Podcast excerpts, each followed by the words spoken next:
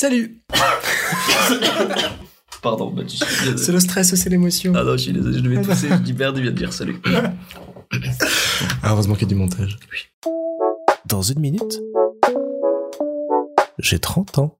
Salut Aujourd'hui, je suis avec Thomas. Salut Thomas. Salut Baptiste, bonjour tout le monde. Alors Thomas, Oui. tu as 26 ans. Ouais. Donc dans 4 minutes, euh, j'ai 30 ans. En 4 minutes, t'as 30 ans.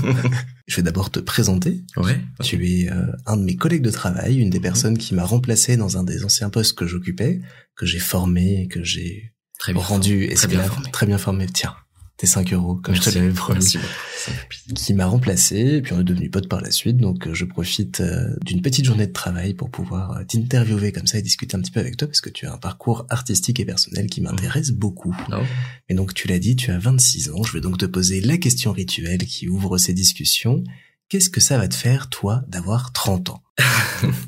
J'essaie de de pas trop y penser en fait. Ça fait déjà 3-4 ans que je me me mets plus trop de fixette sur l'âge, tu vois.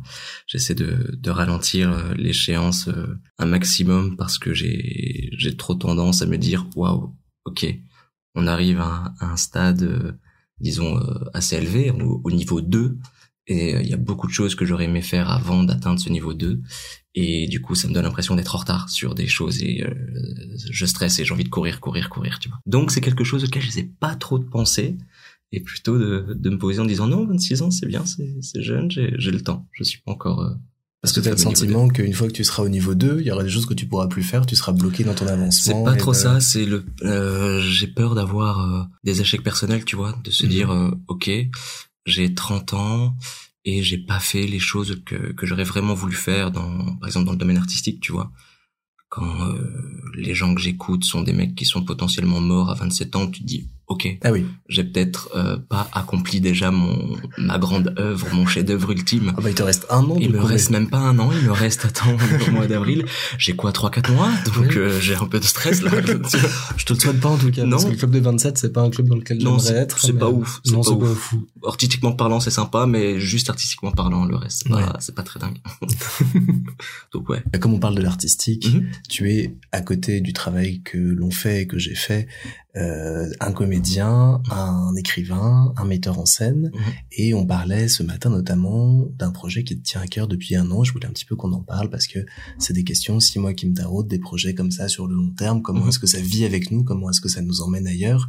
Et tu as un très joli projet qui est l'adaptation d'une pièce et je voulais que tu nous en touches deux mots. Ouais, donc en fait, c'est une, une adaptation euh, théâtrale d'une pièce de Tchekhov qui s'appelle Les Trois Sœurs, qui, est une- qui est vraiment un classique euh, de- du théâtre russe, que j'ai voulu un peu dépoussiérer. C'est euh, parce que euh, qui dit classique dit forcément quelque chose qu'on peut penser désuet, alors que pas du tout, parce que je trouve que c'est une pièce qui reste vraiment assez moderne tant dans ses propos que même dans le ton. Et euh, j'ai voulu vraiment retranscrire ça dans quelque chose de de plus pop, de plus contemporain, donc on serait plutôt dans les années 60, plutôt en. France, dans, dans cette France qui est en train de bouger, parce que il y a les guerres d'Algérie qui sont évidemment pas, pas très sympas, et d'amener ça petit à petit jusqu'à mai 68 avec cette grosse révolution culturelle et, et sociale, qui est aussi ailleurs dans le monde, hein, je pense notamment aux États-Unis où il y a eu beaucoup de, chamboulements dans, à la fin des années 60, pour en fait faire un parallèle avec cette pièce, parce que c'est la pièce d'origine, c'est marque le moment où la bourgeoisie est en train de petit à petit basculer parce que c'était le, les débuts des révolutions euh, rouges.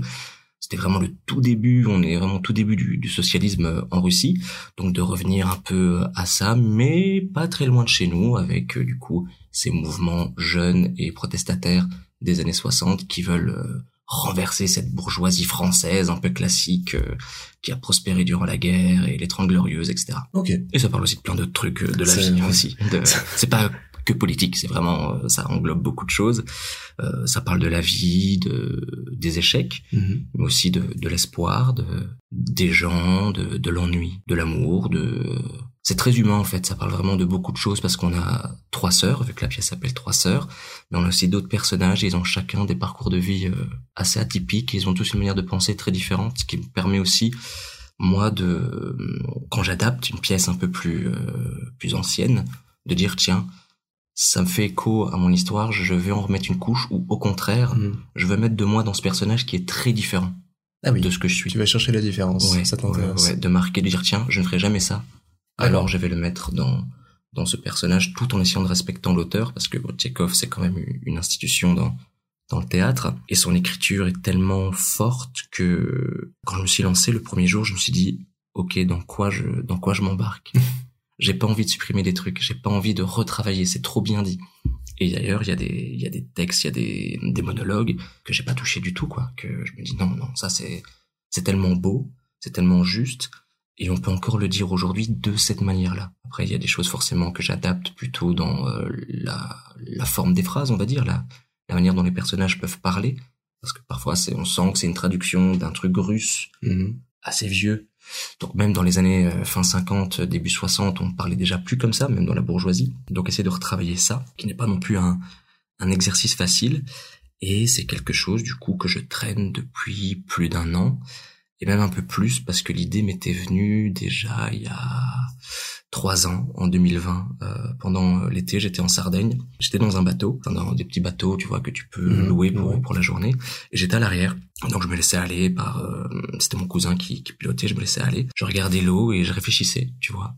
Et je me disais, tiens, si je devais réaliser un film sur une pièce de théâtre, qu'est-ce que je ferais? Et je me dis, je, je pense aux Trois Sœurs parce que c'est une pièce que j'aime énormément.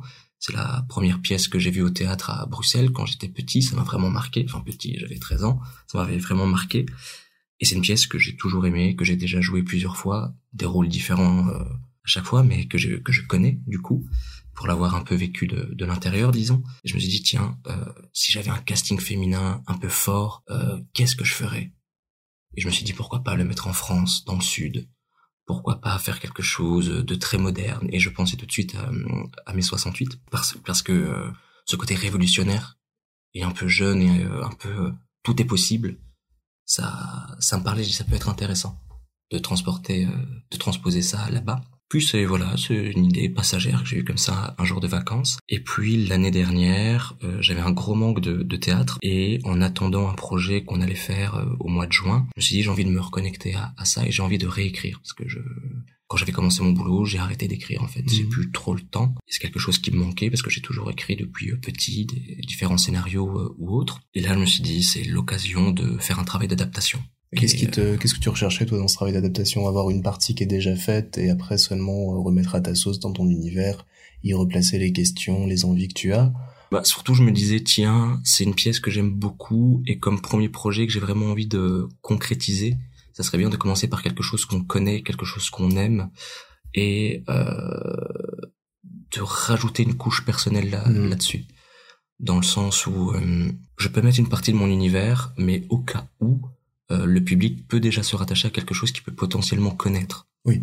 Tu vois, il va pas se prendre une vision un peu euh, psychédélique ou dingue d'un d'un mec inconnu qui veut euh, faire son qui veut présenter son premier projet. J'avais déjà écrit euh, le scénario d'une pièce que j'avais proposé euh, à un truc d'appel à projet qui avait pas trop plu parce que justement euh, c'était une idée originale et c'était un peu trop euh, je vais pas dire trash mais euh, ça pas très ça pas énormément plu. Donc je me suis dit autant jouer la sécu et c'est quelque chose que j'aime beaucoup et en, en la relisant, je me suis rendu compte que ça faisait écho à ma vie aussi un peu, mais à différents parcours et Mhm. parties de, de ma vie, vu qu'elles sont trois sœurs.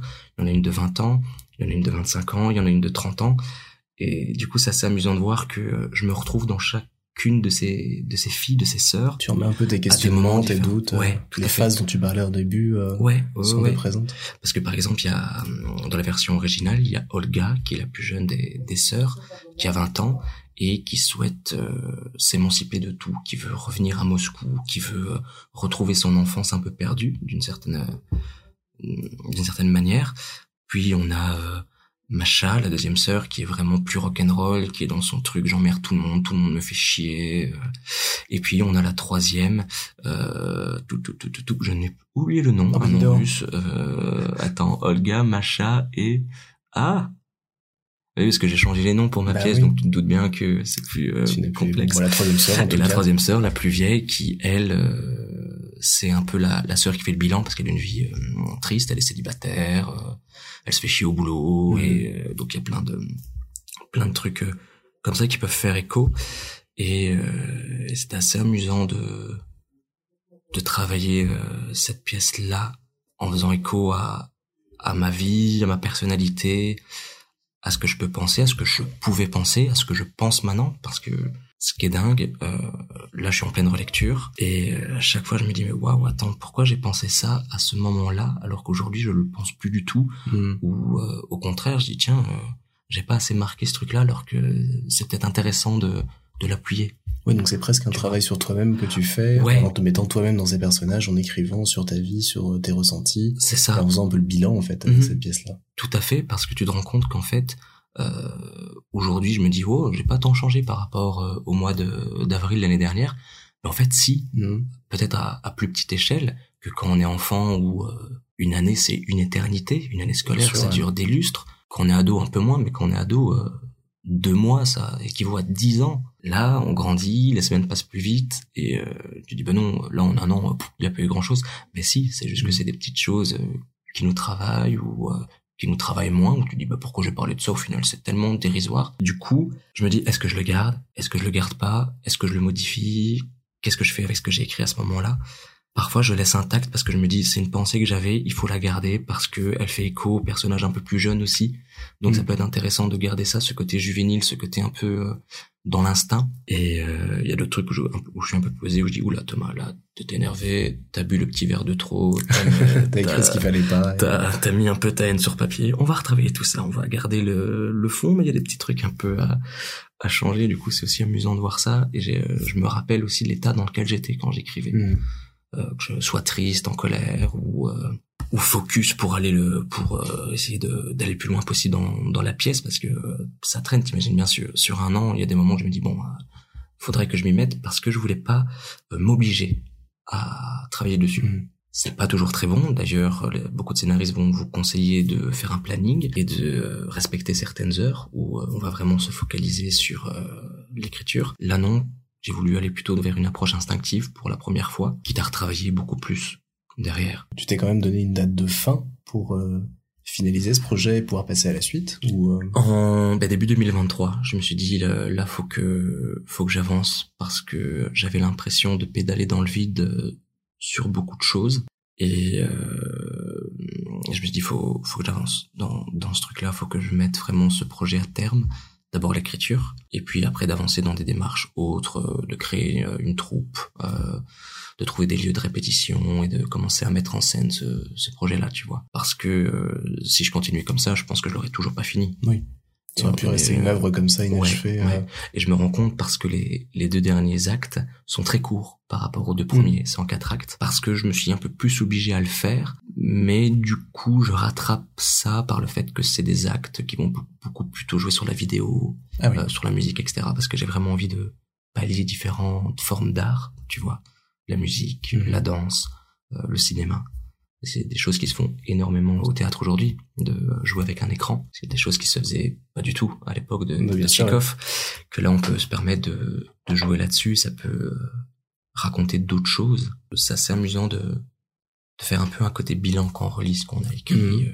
Euh, il y a quelques années, il y a quelques mois. Et le placer comme ça sur scène Mhm. devant le regard des autres, euh, devant le- les spectateurs, ça te pose question, ça te, tu vas avoir peut-être un petit, euh, petit frisson, euh, de te dire là c'est ma vie euh, telle que je l'imaginais, telle que je l'ai euh, Ouais. retranscrit dedans, qui est, qui est présenté. Je pense qu'il y, y aura un stress, oui, complètement, parce que c'est c'est se mettre à nu quelque Mhm. part. C'est quelque chose que que on peut parfois ressentir un peu moins quand on joue.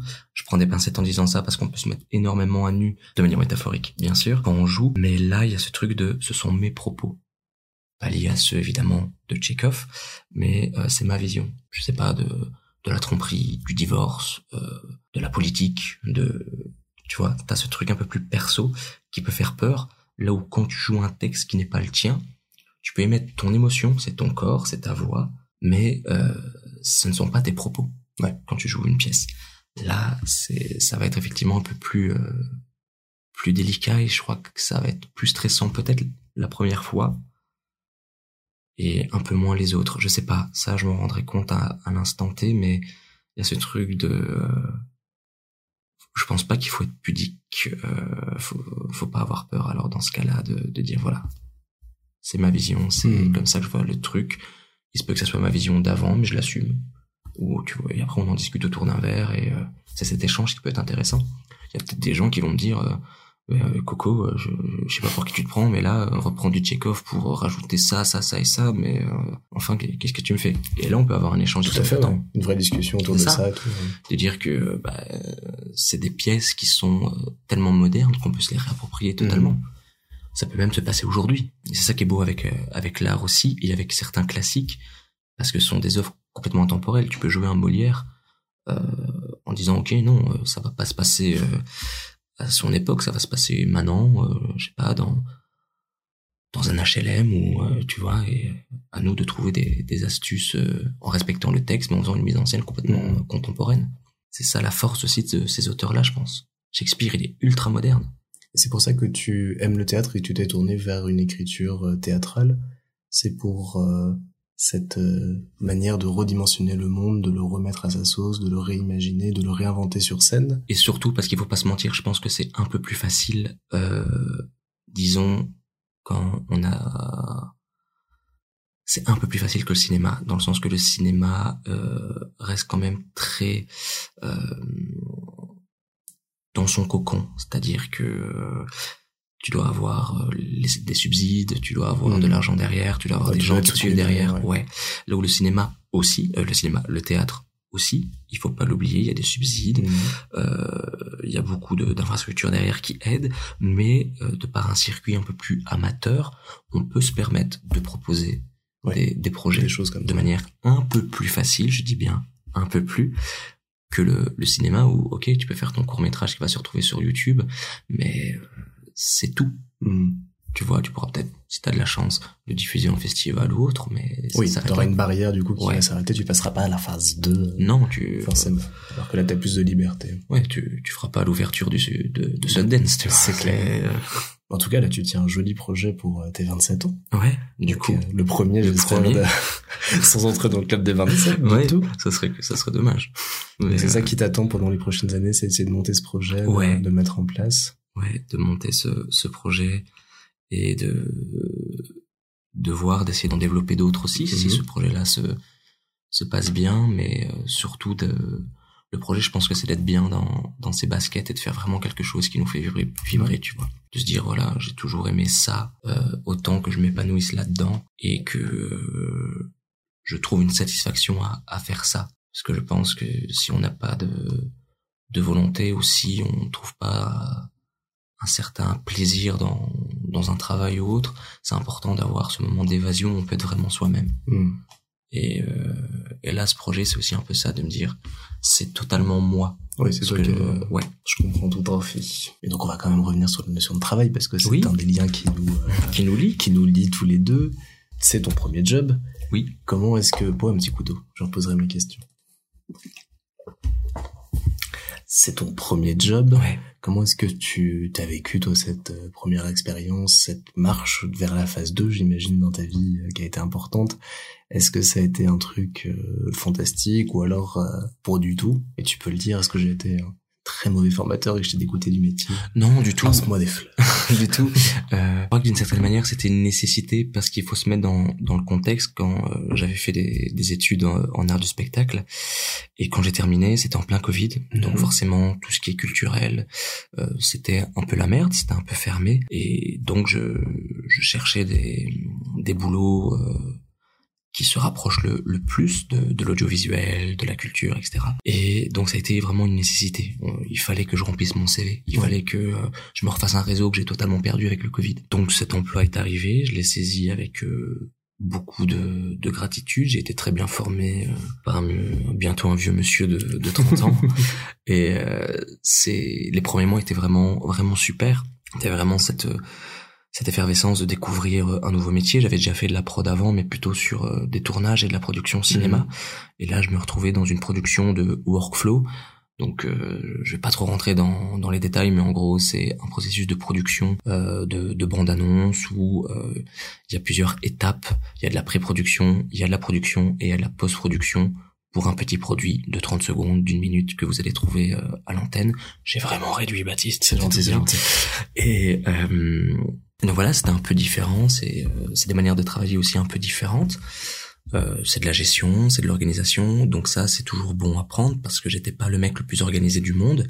Euh, je suis un peu plus, je ne le suis pas totalement, mais euh, j'y travaille. Mais c'est un métier qui peut être euh, très redondant. Mais voilà, ça, ça arrive, disons. Et le problème, c'est que j'ai ce besoin de de mettre mes mains dans quelque chose et de développer des, des choses, de développer des projets, de jouer, d'écrire, de, de filmer, de, de faire plein de choses.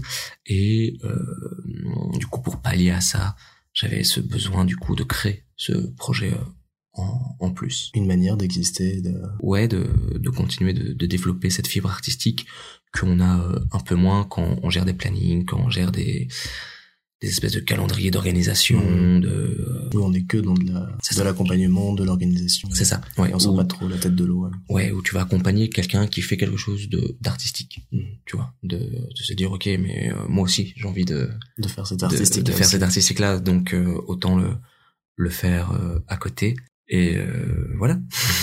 je ne peux que partager. On se retrouve à quelques années d'écart sur toutes ces questions-là et sur toutes ces envies-là. Donc, euh, quatre ans qui te séparent des 30 ans, quatre ans que je te souhaite bien remplis du coup de projets, de théâtre, d'écriture et autres. Et pour finir, ben, donne-moi ta recette du bonheur. Ma recette du bonheur. Ah, c'est une vaste question. Ma recette du bonheur, je pense que c'est d'être bien entouré, de d'être avec des gens passionnants et passionnés qui nous permettent de de nous élever tant spirituellement qu'intellectuellement. C'est important de d'être entouré de gens bien et surtout de s'aimer soi, mmh. de s'aimer soi-même. C'est c'est important. C'est pas facile. C'est pas facile du tout. Ça demande du boulot, euh, mais c'est important pour être vraiment heureux et euh, pour moi, je pense que c'est ça la recette du bonheur. Une bonne lasagne, c'est aussi ça le bonheur. Euh, un bon vinyle, c'est aussi ça le bonheur. Euh, un bon film, même une bête connerie, euh, c'est, qui te déconnecte un peu, c'est aussi ça le bonheur. C'est toutes ces petites choses. Ça peut être cuisiner. C'est ce moment où euh, tu mélanges l'huile d'olive avec avec les oignons pour les caraméliser. Ça peut être ce petit moment-là. C'est un peu dans le temps, ce petit, ce petit moment de vie dans le temps qui va peut-être durer deux minutes, mais tu, tu dis, ah, je suis bien là, faire mes, petits oignons, tu vois. on sent l'italien qui est en toi. Oui. qui a besoin de parler de cuisine. Donc, euh, Et cet héritage que tu portes avec toi, il est, il est présent? Tu vas le distiller dans tes projets aussi, ou c'est quelque chose que tu mets en. Ouais, parce que j'ai ce truc-là de, en fait, c'est assez rigolo parce que mon nom de famille euh, est un nom à consonance extrêmement belge, vu que mon papa est d'origine belge et ma mère est d'origine sarde, mais euh, j'ai eu une éducation quand même plutôt méditerranéenne, où j'ai toujours été très entouré de ma nonna, de mes zio, de mes cousins du côté euh, italien. Et euh, déjà petit, c'était toujours rigolo qu'on dit mais non, mais toi t'es pas italien, euh, Van Britsom, mais qu'est-ce que qu'est-ce que tu me racontes, gros? Ben, si les gars. Et donc il y a ce truc de est-ce que je suis à ma place? Est-ce que j'ai vraiment cet héritage en moi ou pas? Et euh, cette histoire d'héritage, je la trouve hyper intéressante parce qu'on la retrouve encore énormément aujourd'hui avec euh, cette nouvelle vague d'immigration qui arrive. Il y a un truc intéressant que je parle aussi un peu dans ma pièce, mais de manière, euh, disons, si tu le chopes pas, tu le sais pas. Mais en hmm. fait, les comédiennes seront d'origine italienne et sicilienne pas de sarde, je suis un peu déçu, mais bon. Comme ça va se passer en guerre d'Algérie, qu'une Algérienne va arriver dans la famille, qui va devenir la belle-sœur, va y avoir un peu ce conflit de classe, ce mhm. conflit tristement, je veux pas dire racial parce que c'est des mots qui ne me plaisent pas, mais ce conflit de euh, de cultures différentes, disons, alors que ce sont des personnes qui, de par euh, leur euh, leur héritage, viendraient de d'un autre pays aussi à la base. Donc je parle aussi un peu de ça sans, sans dire, ça, ça existe de par la présence des comédiennes, mais c'est pas quelque chose que j'appuie. Donc si tu arrives à le capter, ok, sinon c'est pas grave, c'est pas, il y a tellement d'autres choses autour. C'est quelque chose aussi que que je trouve un peu euh, hypocrite quand je vois certaines personnes euh, qui peuvent être issues de d'une immigration ou du moins leurs grands-parents ou leurs arrière-grands-parents soient issus d'une immigration qui euh, vont voter pour des gens qui vont mettre des barrières, des personnes qui veulent aussi échapper à leur pays pour X raisons, ça me fait chier en fait, et je trouve ça hyper hypocrite. Et euh, et donc ça parle d'une certaine manière aussi un peu de ça, mais très de manière très discrète. Et euh, ouais, il y a une question d'héritage qui qui m'interpelle aussi, qui m'a toujours interpellé sur euh, ben j'ai, je suis le plus blanc de mes cousins, mais euh, quand on me met à côté d'autres personnes, j'ai un teint un peu plus bronzé ou un peu hmm. plus différent, tu vois. Et, euh, je sais pas où me situer, tu vois, avec ça. J'ai toujours ce truc euh, un peu perdu. Euh. Donc c'est ça, c'est des choses qui, qui m'interpellent aussi euh, beaucoup et pourquoi pas à en parler des, dans un autre projet, dans un projet futur de manière plus plus concrète. Plus concrète. Ouais. Mm. Et c'est pour ça que tu cherches à créer, à faire plein de choses, c'est pour essayer de trouver ta place, la déterminer, rendre hommage aussi à tout ça ou c'est pas quelque chose de, de très conscient c'est une envie plus profonde? Bah, je crois qu'il y a un peu de tout. Il y a cette envie euh, je pense qu'il y a toujours aussi cet enfant euh, en moi qui veut dire hey, regardez-moi j'ai des choses à dire mhm. j'ai un j'ai un avis sur cette question là j'ai envie de me montrer. Euh, je pense qu'il y, a, qu'il y a ce truc là aussi à mon avis de et c'est pour ça que je cours après des projets de vouloir proposer des trucs euh, de montrer et vous avez vu je, fais ça euh, dites-moi ce que vous en pensez et on en discute et c'est cool. Je crois qu'il y a un peu ce ce côté là de aussi depuis que j'ai joué un oignon sur scène à l'âge de 5 ans. Tu as enlevé toutes tes feuilles de l'oignon et tu t'es révélé ça, et je suis réveillé tel un magnifique papillon Vas-y, non Ça te fait un sacré programme, du coup, te révéler, écrire, produire ta scène. Ouais. Je te souhaite beaucoup de courage. Ben merci, mais je pense qu'il en faut. Ben oui. Donc, euh, j'ai hâte de suivre tout ça et de voir tout ce que tu vas faire. Avec plaisir. Tu ne mourras pas à 27 ans, ça je te l'interdis, mais tu vas commencer à faire plein de trucs. et ça va être trop bien. Mais j'espère. Ben ouais. Merci Thomas. Mais merci à toi.